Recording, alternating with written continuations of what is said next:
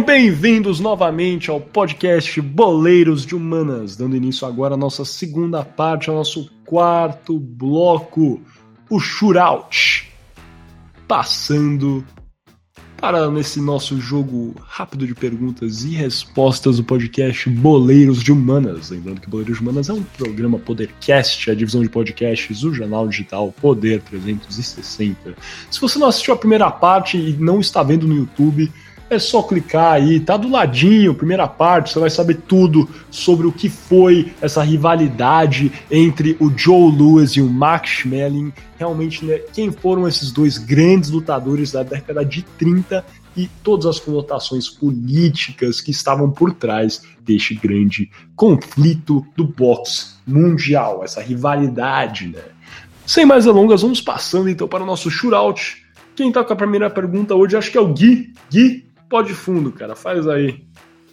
Exatamente, Miguel. Minha pergunta é a seguinte. Em 1936, após vencer Joe Louis, Max Schmeling voltou à Alemanha a bordo de um dos enormes dirigíveis alemães. Aeronaves muito populares antes da popularização de aviões comerciais regulares. Qual era o nome desse, dessa aeronave, também conhecida como Zeppelin? Seria o Bismarck, o Hindenburg, o Graf Zeppelin ou o Führer? Eu não lembro que começou a última vez, então vamos começar com ele mesmo, Miguel Galo de Rodrigues. Nossa, complexa essa pergunta, viu? Caramba, cara. Hinden, Hindenburg eu acho que não é, porque é aquele do. Do. Oh, da é Humanity. É, exato, exatamente, né? Aquela, aquele acidente muito clássico, assim, né? Nossa, que horror, que mórbido, chamar um acidente de clássico, mas enfim. É... Acho que Bismarck. Vou de Bismarck. Muito bem. Gabriel Franco. Otto e Bismarck. Eu vou. Assim. Eu realmente não sei essa, tá, Gui? Então eu vou ter que chutar Führer por, por conta da relação dele com Hitler. Muito bem, muito bem. Estão os dois errados, Miguel. É sim, o Hindenburg foi no mesmo, Caramba, no mesmo Zeppelin. Relevante que, esse ponto aí, cara. Em que tivemos o desastre. Inclusive, pouco se sabe, mas esses, esses Zeppelins, que houve mais de um, o Graf Zeppelin foi o primeiro, o Hindenburg, creio que foi o segundo, visitavam muito o Brasil. Existiam linhas regulares entre Frankfurt e o Rio de Janeiro e o Recife, salvo engano. Então, ah, estamos é? aí. Exatamente. Minha cidade, Frankfurt. Sabe que Franco no português quer dizer Franco Forte? Sim, eu, eu, isso, aliás, nunca tinha parado para pensar, mas né, acho que faz sentido realmente. Enfim, beleza, que é uma pena realmente não acertamos essa primeira pergunta, mas essa é minha. É uma pergunta sobre o boxe nacional, falamos né, sobre Esquiva Falcão. E agora vamos falar do Éder Joffre. Éder Joffre que foi o primeiro campeão mundial brasileiro, sendo detentor aí em diversos pontos de sua carreira é, do cinturão do Conselho Mundial de Boxe, né, o WBC, em dois pesos diferentes. Não vou falar o peso agora porque é uma dica isso aí da pergunta da NBA. Né? A NBA não é a National Basketball Association, não, é a National Boxing Association, nesse caso, né, a Associação de Boxe Nacional dos Estados Unidos. E também da WBA, venceu né, esses três cinturões, cinturões que é né, a WBA, Associação Mundial de Boxe. Eder Joffre foi o primeiro tocando um alarme aqui aleatório no meu celular, mas que foi o primeiro campeão mundial brasileiro é, no boxe. Ele que lutava, inclusive, pelas cores do São Paulo Futebol Clube, né? Eder Joffre, que é natural de São Paulo, é, passou né, a sua infância lutando aí no bairro do Peruche, né, em academias lá, se é, defendeu as cores do São Paulo Futebol Clube é, no boxe é, profissional na década de 50 é, principalmente. Agora a pergunta muito simples, depois desse grande, dessa biografia do Eder Joffre, né, mas valia a pena, na verdade, porque o Eder Joffre é um dos grandes nomes, grandes esportistas históricos do Brasil. Qual era o apelido conferido ao Eder Joffre pelo escritor Benedito Rui Barbosa? Seria A. Galo de Ouro, B. lagarto de fogo, C, pena voadora ou D, dragão alado? Vamos com o Franco agora. Franco, pode responder, cara. Qual era o apelido do Eder Joffre? Cara, Eder Joffre que eu tive o prazer de ver o evento agora que o São Paulo fez em homenagem a ele. É, recentemente, dentro do Camarote dos Ídolos, um espaço exclusivo do São Paulo Futebol Clube no Morumbi. É, grande, grande personalidade do boxe brasileiro. E assim, é, logicamente que se eu não soubesse a resposta, eu, eu, eu iria mandar essa por conta da nossa, da, da nossa clássica relação, né? É, mas assim, eu sei a resposta, o Gui, inclusive, pode usar da minha resposta. Se quiser responder primeiro, até deixa responder primeiro, Gui, porque eu tenho certeza da resposta. Quer responder primeiro? Eu quero responder primeiro. E eu sei Pode que responder errado. primeiro. Não, não pode ser essa, mas eu não vou resistir. A resposta é A Atlético Mineiro, Galo de Ouro. Como dizem em Minas, galo! Galo de ouro, pô. Vocês viram, eu coloquei uma dica. Não só o apelido dele é Galo de Ouro, mas eu coloquei também no A de Atlético Mineiro. Já tá colocado tá no certo? C. Sim, Tá tá, certo, certíssimo. Ele que foi três vezes tricampeão mundial do peso galo, entendeu? Ele dava uns pesos É, galo. o cara. peso, o Também- peso dele também era dica. Exato, era uma dica, por isso que eu não falei. Depois ele também venceu o cinturão do peso pena, por isso que eu também coloquei pena voadora. Mas, enfim, é isso mesmo, Eder Joffre, que era o galo de ouro, o galinho de ouro, grande é, pugilista brasileiro que lutava pelo São Paulo Futebol Clube. Parabéns, os dois acertaram aí. Vamos à nossa última pergunta, Franco. Pode ir, cara. Boa. É, minha pergunta não, não tem um tom tanta de criatividade assim, mas eu gostaria de falar um pouco sobre as regras do boxe. É, dentro do boxe a gente tem algumas regras oficiais. E nela e dentro dela a gente tem algumas proibições, obviamente, como todo esporte sério exige, não é mesmo? É, e assim, muita gente teve é, a, a alta relação com o MMA recentemente, é, e aí acaba gerando algumas confusões da regra do MMA em si, que é uma luta livre, na teoria, entre aspas, pro boxe. Então eu queria saber de vocês, cara, na regra oficial do boxe, o que, que é proibido? Você bater com qualquer parte do corpo sem ser a mão, você deferir golpes com o pulso, deferir golpes com a sua mão aberta ou todas as opções acima? Eu começo com o Gui. Pode começar, Gui. Eu vou de todas as opções acima. Miguel? Alguma. Ah, eu acho que é todas as opções acima também, né? Bater com outra parte do corpo, eu imagino que seja. Né? Eu sei que às vezes tem o clinch, né? Quando eles se, a- Aham. se abraçam. Não é um abraço, se agarram. Mas. É, todas as opções acima.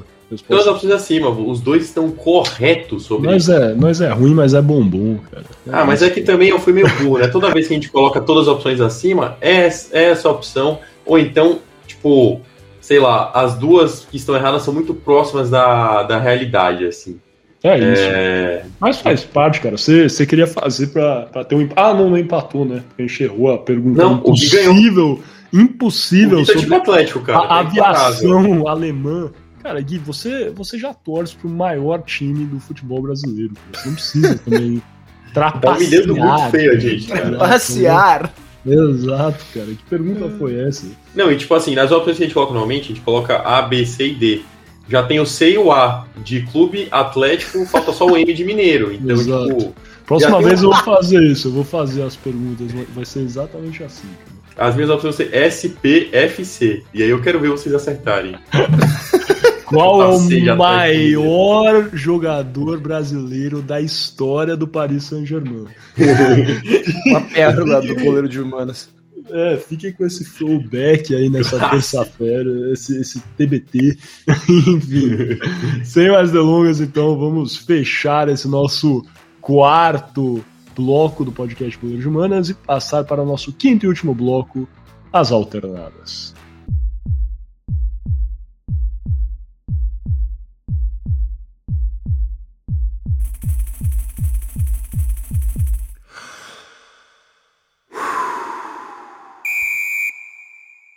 Dando início aqui ao nosso quinto e último bloco do podcast Boleiros de Humanas. Lembrando que Boleiros de Humanas é um programa Podercast, a divisão de podcasts do jornal digital Poder 360. As nossas alternadas, né? Esse tópico aqui, esse debate realmente sobre o que conversamos hoje. Lembrando que esse episódio foi o segundo episódio de box, salvo engano, do podcast Boleiros de Humanas. falamos sobre a rivalidade entre Joe Lewis e Max Schmeling na década de 30. Se você não viu a primeira parte, clica lá rapidinho, ouve aí, vai aprender muito sobre política da década de 30, sobre o boxe e sobre esses dois grandes boxeadores do passado. Sem mais delongas, passando essa primeira pergunta aqui, como falamos, né, nós vimos, acompanhamos a história de perto de Joe Lewis, que depois, né, que foi campeão mundial dos pesos pesados, que após essa brilhante carreira passou por muita dificuldade financeira. E como já foi ressaltado aqui nesse episódio, isso aconteceu com diversos atletas é, durante o século XX e nesse ano, nesse ano, nesse século continua acontecendo. Na verdade, volta e meia a gente vê atletas que acabam é, perdendo tudo que eles conseguiram é, ganhar durante as suas carreiras. Isso é comum com jogadores de futebol também, com atletas de outras áreas, é, mas talvez um pouco menos comum devido às grandes cifras, né, principalmente patrocínios que nós temos atualmente. De toda forma, né, é muito triste ver situações como essa, é, principalmente de atletas, pugilistas, enfim, jogadores que trouxeram tanta felicidade para um país como exemplo do Joe Lewis, que foi um grande ícone é, dos Estados Unidos. É, nesse ponto, acho que a pergunta a se fazer é se deveria haver um auxílio mais robusto e estatal para que atletas que se destacaram muito durante as suas carreiras é, pudessem né, ter aí uma vida, uma, uma aposentadoria mais tranquila. E daí eu deixo o auxílio aberto aí realmente para uma questão financeira ou talvez uma questão psicológica, organizacional, que também sabemos que é muito importante no planejamento de carreira de atletas. Vamos começar com o Gui, já que o Franco começou respondendo a minha pergunta. Então, Miguel, é realmente muito triste quando a gente vê jogador, é, atletas ou jogadores de futebol que seja nessa, nessa, nessa posição. Eu, eu tenho uns anos atrás, acho que foi em 2013, apareceu no Fantástico, não sei se vocês lembram, com o jogador da seleção brasileira, o Perivaldo Lúcio Dantas, que jogou. É, é, que jogou a Copa de, de 82 com Falcão, Zico, Sócrates. Ele era, enfim, era, fez parte daquele elenco estrelado da seleção brasileira. Ele, ele acabou vivendo nos seus últimos anos é, como morador de rua em, em Lisboa, que é realmente uma história muito triste. Um jogador é, querido pelo elenco, o, o o Zico acabou falando, fizeram muito amigos na época da seleção. Enfim, muito triste essa situação, como também foi triste a situação do Joe Lewis, que teve que recorrer ao próprio Max Schmeling até em certos momentos de sua vida para conseguir sobreviver, apesar de que até onde eu sei o Joe Lewis não, teve, não esteve em situação de rua. Mas, bem, tendo dito isso, eu acho que não é responsabilidade do governo é, ajudar esses jogadores. Eu acho que o governo tem, tem que não ter um, um fundo para atletas, mas um fundo para é, conseguir casas e moradia acessível é, para, para todas as pessoas em situação de rua para e tentar eliminar esse problema. Estava lendo hoje, é, é, até em países envolvidos, em Los Angeles, ano passado, dois anos, desculpa, antes da pandemia, existiam só 16 banheiros públicos é, na cidade e fechavam às 8 da noite. Então, as pessoas em situação de rua em Los Angeles tinham esse, esse problema ainda mais. Então, eu acho que, enfim, o, o que deve ser feito é, é, é, um auxílio para a população mais pobre, não auxílio para atletas. Porque também seria difícil medir o, o que tal. Qual atleta deveria ter esse auxílio? Como vamos foi voltando até para a pergunta de o maior jogador da história do Paris Saint-Germain, como eu disse algumas semanas. Como você vai medir que jogador de fato merece esse, esse auxílio, qual não merece esse auxílio? Seria uma questão muito difícil. Então, para concluir, um pouco prolixo aqui, é, é, apesar de ser muito triste a situação de esses atletas que trazem muita felicidade para muita gente é, estar em situação ruim, então por não administrar bem suas finanças, ou talvez por serem atletas mais antigos, como o caso do Perivaldo, que provavelmente não ganhou tanto durante sua carreira como se ganha hoje. É, eu acho que o que os governos devem fazer é ter programas sociais para ajudar toda a população pobre, toda a população que esteja em situação de extrema pobreza, pobreza e não só um auxílio para atletas que não administraram bem uh, as suas finanças durante a vida. Perfeito. Passando a bola agora, então, para o nosso querido Gabriel Franco. Franco, na sua opinião, você acha que deveria haver realmente um, um auxílio mais robusto para atletas, é, para que estes não passem né, dificuldades como o Joe Lewis passou após a sua aposentadoria. Bom, vamos lá. É, minha opinião acho que é um pouco polêmica hoje. Eu acho que ex-grandes atletas que nos deram muita alegria, é, eu acho que ex-atletas precisam ser ajudados assim como a grande população que o Gui falou. Mas, mas assim, eu acho que existe sim um, um, um grande método a gente medir como que programas sociais, governamentais podem auxiliar é, essas pessoas, que é com base na renda. Os que não tiveram grande renda durante a carreira, para mim esses são os que têm que ser auxiliados. Porque você vai gerar um programa de incentivo ao esporte muito mais eficaz do que realmente o governo faz hoje em dia, que é um programa de zero incentivo ao esporte. É, porque basicamente incentiva bem pouco aos esportes que não são os principais, como o futebol. É, mas assim, um ponto que a gente esquece muito também é que, querendo ou não, os atletas eles são pessoas e pessoas suscetíveis a erros tão graves quanto os nossos. Às vezes a gente é, não, não para para pensar, mas, cara, é, às vezes a gente vai ter é, situações difíceis na vida, vamos, vamos passar por situações duras em que não vamos nos cuidar muito bem, é, vamos, vamos acabar consumindo um pouquinho mais, por exemplo, é, do que a gente deveria, vamos acabar gastando um pouquinho mais dinheiro do que a gente deveria.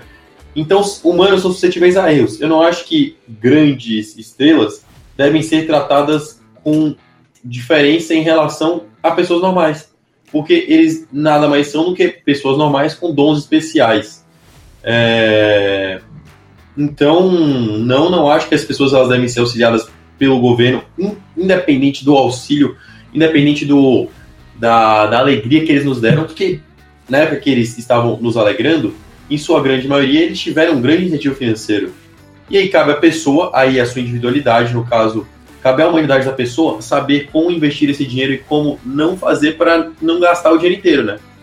É, eu acho que quem tem que ser ajudado sim são pessoas comuns, são atletas comuns que não tem um programa de incentivo correto e que acaba e que acaba desincentivando, no caso, é, pessoas com capacidade para ser, por exemplo, é, bons atletas olímpicos em esportes mais baixos dentro do país, por exemplo, que em, esportes menos considerados dentro do país, por exemplo, que é, de praticar os esportes, porque eles sabem que ao final da carreira eles não vão ter apoio.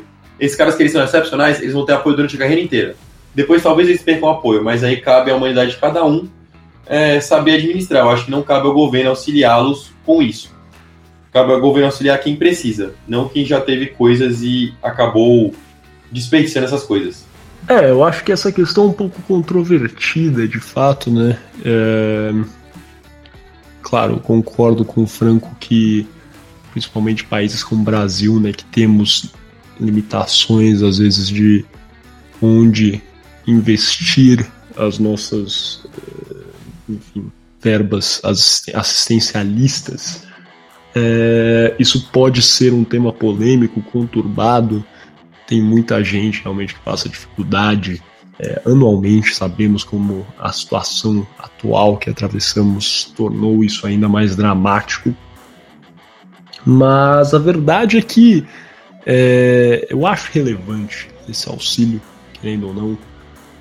Eu penso que, claro, tem toda uma questão talvez um pouco é, empática minha na questão de que né, nós vemos que o Joe Lewis é uma pessoa que talvez não teve o preparo psicológico necessário. Temos todas né, histórias semelhantíssimas aqui no Brasil de atletas que eram muito pobres, que é, não foram bem instruídos, que acabaram perdendo. É uma história realmente de miséria humana e muito triste e que né, a gente fica sabendo porque o cara é atleta, mas que na verdade é replicada diariamente, quase que diariamente no Brasil, né? E eu acho né, que pensando aqui para frente, com certeza, é, o investimento estatal não é só na construção de é, novos centros de treinamentos, na, no preparo melhor de atletas para competições como Pan-Americanos, Olimpíadas, Mundiais, mas também né, no preparo é, psicológico, organizacional, financeiro dos atletas, para que eles entendam que, olha, isso aqui vai durar 20 anos. Depois disso, o que eu vou fazer, como eu vou me preparar, pensar já no pós-carreira enquanto eles estão exercendo a profissão. Que é uma, uma, uma coisa que, na verdade, a grande maioria dos brasileiros já não faz, né? Cada vez mais eu acho que o brasileiro agora está nessa febre de investir, muito embora é, a pesquisa, uma pesquisa recente do, do Poder Data mostra que só 15% dos brasileiros in, investem na bolsa de valores, ainda um número bem pequeno. Acho que nos últimos anos houve um aumento, talvez, nessa consciência financeira de, de uma parte da população brasileira, mas a verdade é que acho que o brasileiro como um todo ainda é, não tem o cuidado necessário com o pensamento no futuro, né? Isso aí realmente não é só é, estatal, tem que ter uma. É, acho que a iniciativa privada também tem parte nisso, tem que haver uma educação financeira melhor de todos os cantos, mas também acho que é relevante né, a assistência, sim, é, do governo nesse campo. Mas voltando agora a atletas que no passado, né, a gente falou especificamente do século XX, acho que há espaço também para dar esse auxílio, muito porque temos atletas aí que foram grandes ícones. Acho que né, tudo pode ser utilizado como uma forma de incentivar, agraciar futuras gerações, e não é bom ver né, um ícone, uma pessoa que representou tão bem o nosso país é, na miséria. Claro que existem outras pessoas que estão na mesma situação, mas eu acho que, inclusive, né, dando uma sugestão aqui da boca para fora, utilizar esses atletas, montar programas de incentivo à prática do esporte, talvez né, uma bolsa realmente atrelada à participação em eventos, à, condição é, né, a captação de cursos como técnico daquele esporte para depois exercer funções dentro desse aparato aí é, estatal, acho que são relevantes. Né? A gente pode aproveitar essas atletas que já foram muito importantes para o nosso esporte, alçar eles novamente e tirar todo o proveito dessa situação aí realmente utilizando essa verba que é limitada sim, mas fazendo ela valer a pena. Alguma coisa a declarar, Gui e Franco, vamos fechar esse nosso episódio 34 do podcast Boleiro Jones? Nada a declarar. Nada a declarar. Perfeito, então. Então vamos fechando esse nosso quinto e último bloco, as alternadas, e fechando também esse 34 episódio do podcast Boleiros Humanas, gravado aqui no dia 23 de novembro de 2021. Último episódio do Boleiros Humanas a ser lançado com o monotítulo mineiro. Aproveitem, pode comemorar, né? Vocês que estão aí vão perder uma piada Sei bem ah. como é que é. Eu sou São Paulino, já falei umas vezes aqui. Clube. Vocês vão ter que inventar uma nova piada. Igual a gente inventou. A gente inventou. Globo, Globo, pode tocar o hino. Pode tocar o hino, tá? Pode tocar o hino, pode tocar o hino. Mas lembra, é aquilo, né? A gente inventou uma piada nova. Como é que pode ter dois mundiais com uma Libertadores? Agora vocês vão ter que inventar uma também, cara. É isso. aproveita. Aproveita que vocês têm uns dias ainda. Liga para todos os seus amigos que são Galo e fala aquilo, cara. Cadê? Cadê o bicampeonato? Porque chegou domingo, chegou domingo, daqui dois dias, hein? Isso aqui tá saindo na sexta. Dois dias para vocês usarem essa piada. Usem bem. Mas sem mais delongas, muito obrigado por assistir aqui esse nosso é, podcast, ouvir, na verdade, esse nosso podcast. Falamos um pouquinho né, sobre essa grande rivalidade da década de 30, relevante no campo da política, é, da geopolítica. Temos a Alemanha nazista, os Estados Unidos na década de 30, realmente esse crescimento na agressividade do partido nazista e de Hitler duas figuras relevantíssimas como Max Schmeling, alemão, e Joe Louis, é, grande lutador norte-americano negro, que foi um ícone também da comunidade afro-americana é, na década de 30. E, né, como sempre, igual o Franco falou anteriormente, nunca vamos aqui conseguir falar tudo sobre os dois lutadores, sobre essa rivalidade, sobre os confrontos que eles tiveram, mas convido vocês a pesquisarem mais, a ouvirem outros podcasts, a lerem a respeito, porque há ampla, ampla, ampla literatura, ampla, uma, uma quantidade muito grande de conteúdo nesse assunto. Como sempre, convido vocês a comentarem se vocês gostaram ou se não gostaram, curtirem, deixarem um joinha para baixo, que eu não sei o nome em português, é dislike, mas como é que chama? Não curti. Enfim, não gostei. É, não gostei. Deixa o não gostei se você não gostou. E é isso. Compartilha com todo mundo que você conhece, porque é muito relevante e importante pra gente. Muito obrigado e até a próxima.